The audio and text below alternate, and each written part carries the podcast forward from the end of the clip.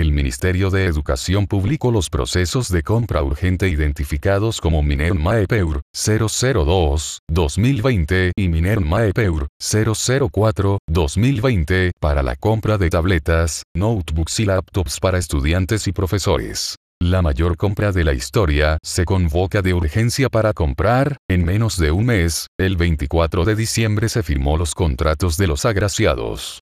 Todo en 29 días. El 24 de diciembre, mientras en los hogares dominicanos se pica y desmembra el cerdo navideño, en el Minerd hizo lo mismo con la reputación, imagen y narrativa ética del gobierno del presidente Luis Abinader.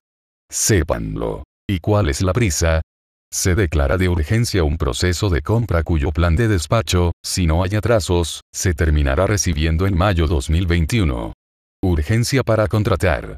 Paciencia para recibir lo contratado. Las especificaciones de los productos solicitados son una aberración técnica, un Frankenstein tecnológico y eventualmente una oportunidad para la magistrada Miriam Germán mostrarle a la sociedad que ejerce una justicia igual para todos. Si esta compra ocurre, como está planteada, dañará la imagen y la reputación de Luis Abinader para que más de uno piense que es similar a Danilo Medina y su cáfila de corruptos morados. Comprarán lo que ninguna empresa de tecnología en el mundo tiene en su catálogo. Están comprando una camisa de tres mangas, con los bolsillos en la espalda. Un carro Lada con motor Porsche y gomas de bicicleta. Ah. Y también, que estos mismos productos estén certificados para ser vendidos en todos los mercados del mundo. Una aberración que nos costará 12,000 millones de pesos, destinados a la educación de nuestros niños y en medio de la peor crisis de los últimos 100 años. El oprobio es evidente. ¿Cómo ocultarán el paso de un elefante por una cristalería pequeña? Golpearán de forma inmisericordia la reputación del gobierno de Luis Abinader. Lo harán en las narices de todos, ante los ojos de todos y a plena luz del día. Es un crimen con premeditación, acechanza y alevosa perversidad. Un atentado flagrante a la ilusión y la esperanza de cambio. Recordemos que toda la maquinaria del danilismo está intacta, al acecho y conspirando. Hay que denigrar al gobierno para que parezca igual al anterior. Se lo van a facilitar. Cada niño y niña tendrá en sus manos una evidencia de corrupción, una muestra del país que no queremos.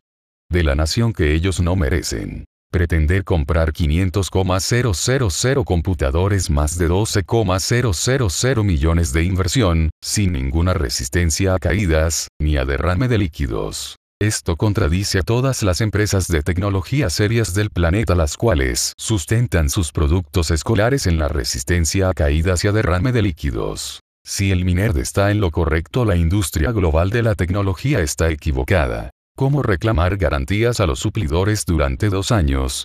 Si basta con decir, ese equipo se cayó.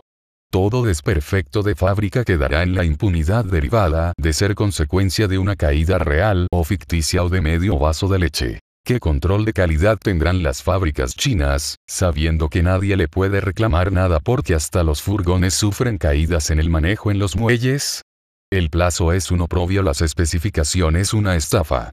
Las certificaciones solicitadas un ardid corrupto. Los plazos de entrega una aberración. Los ciudadanos terminaremos, otra vez, en la Plaza de la Bandera con celulares en las manos y luchando contra las computadoras desechables. Hemos llegado a la era digital. Y de la decencia. Doctor Roque Alejandro Espaillat Tavares. Rescate Democrático. PD. Todo esto y más se le ha informado al gobierno.